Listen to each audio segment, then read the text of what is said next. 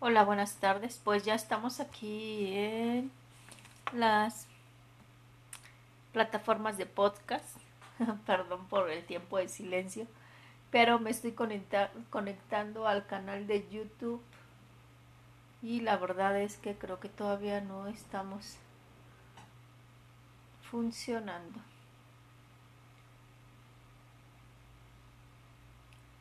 Vamos a ver qué está pasando por ahí.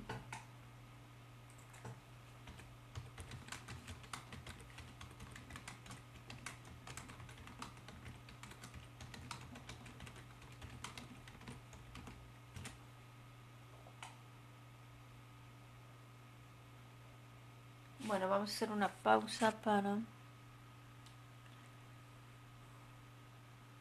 No, ya sé cómo le vamos a hacer. Eh, si no se está subiendo el canal en directo, subimos el podcast. Vamos a comenzar.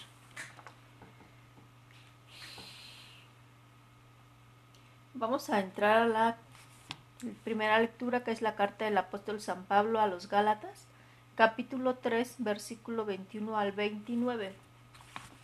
Y vamos a dar lectura.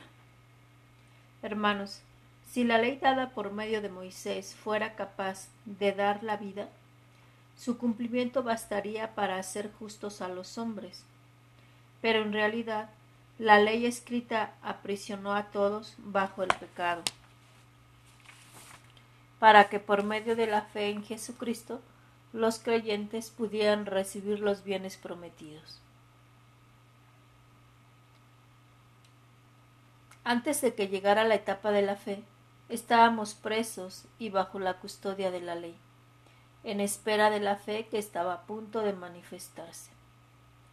De modo que la ley se hizo cargo de nosotros, como si fuéramos niños para conducirnos a Cristo, a fin de que fuéramos justificados por la fe pero una vez que la fe ha llegado, ya no estamos sujetos a la ley. Así pues, todos ustedes son hijos de Dios por la fe en Cristo Jesús, pues cuantos han sido incorporados a Cristo por medio del bautismo, se han revestido de Cristo.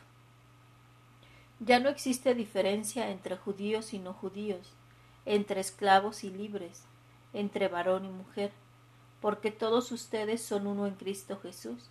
Y si ustedes son de Cristo, son también descendientes de Abraham, y la herencia que Dios le prometió les corresponde a ustedes. Palabra de Dios. Te alabamos, Señor.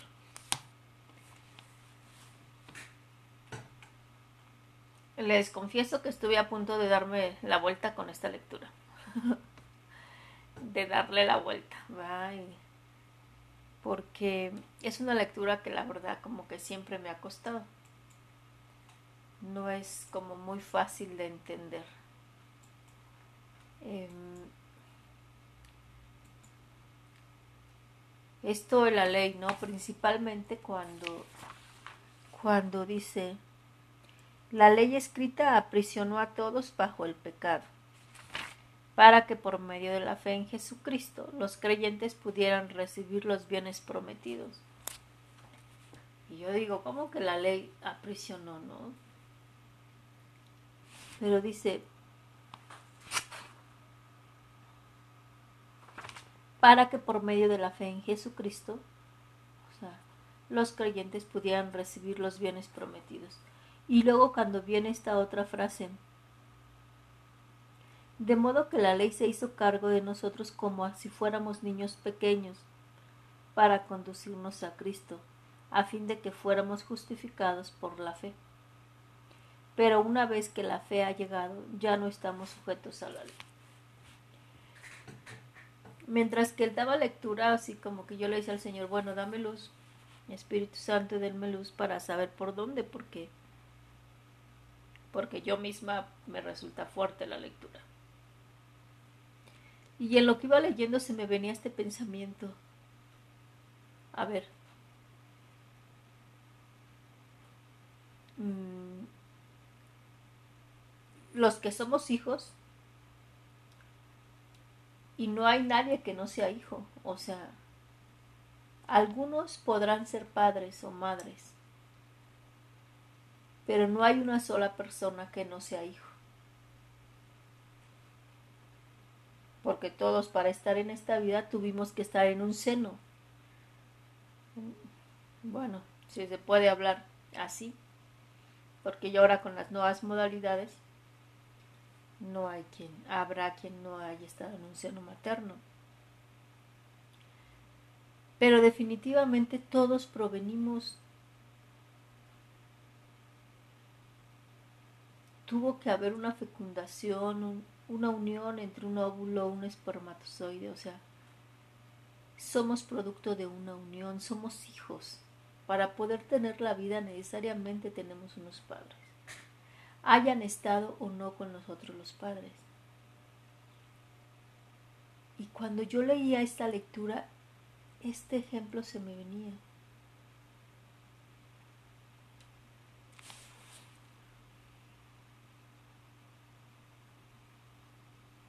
Dice así pues todos ustedes son hijos de Dios por la fe en Cristo Jesús.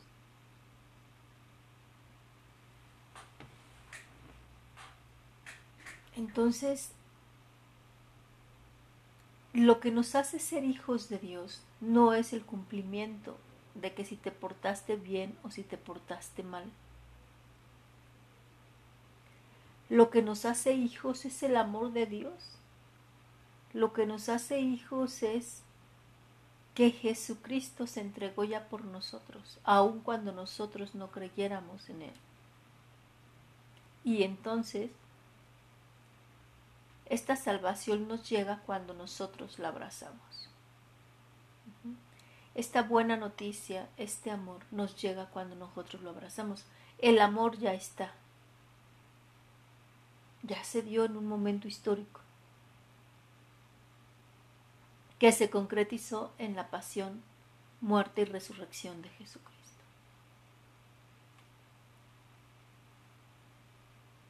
Es como, como cuando de repente nace el sol, se ve brillar el sol en la mañana y, y me da, pero yo decido si quiero que me dé ese sol, si me calienta o no. Y si no quiero que me dé, me meto. Y creo que en estos días se puede explicar muy bien porque por lo menos en la Ciudad de México y en la parte sureste de, del país de México hubo un frente frío que se sintió mucho. Y hoy es el primer día que, que ya de media mañana en adelante ya se sentía el sol que quemaba. Entonces, en el tiempo de recreación que tenemos con las hermanas, yo les dije, ahorita vengo, me voy a caminar, en vez de quedarme ahí sentada con ellas. Voy a caminar aquí en el jardín. ¿Qué pasó ahí? O sea, yo vi que salió el sol. Y el sol podemos compararlo, el calor que se suscita, con ese amor de Dios. Que ya se dio, o sea, la muerte y resurrección de Jesús ya se dio. Entonces yo decido si quiero que me dé directamente ese sol. Si yo, yo decido si quiero que me abrace ese calor. Pero ese amor está allá. Y eso es lo que nos va a justificar. Así pues, todos ustedes son hijos de Dios por la fe en Cristo Jesús, pues cuantos han sido incorporados a Cristo por medio del bautismo, se han revestido de Cristo, ¿no? O sea, hagamos esa comparación de quien ha sido revestido por el bautismo es quien ha decidido dejar la sala de recreo, dejar la sala de televisión y a salirse al sol para que lo envuelva ese calor.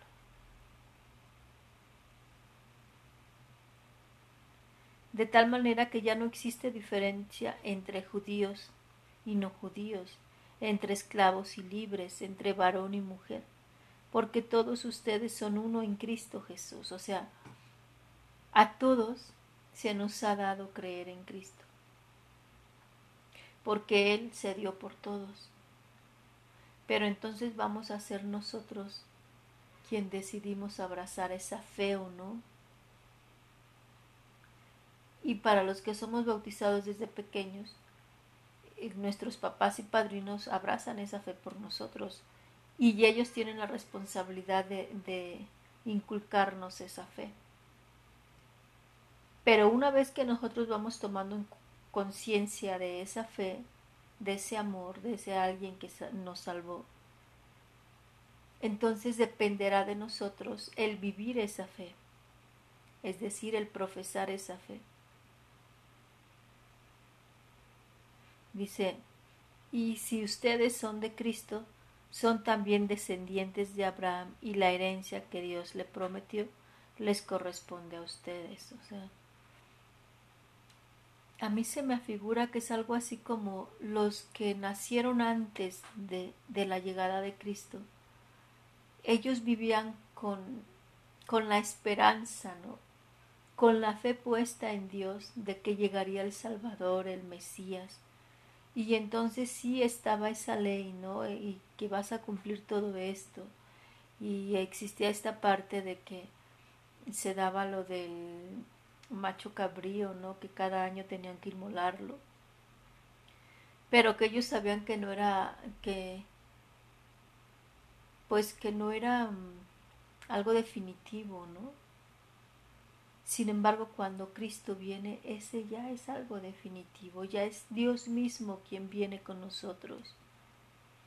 Y que entonces eso que, que nosotros conocemos como ley, por ejemplo, los mandamientos, em, los sacramentos, que son como esa mediación, leer el Evangelio, eso para nosotros es ya la vivencia de nuestra fe. Yo no puedo decir que creo en Dios, que me ama, que se entregó por mí. Y, y, y, no portarme como prójimo para con el otro. Estarme portando con odio, con resentimiento para con otros.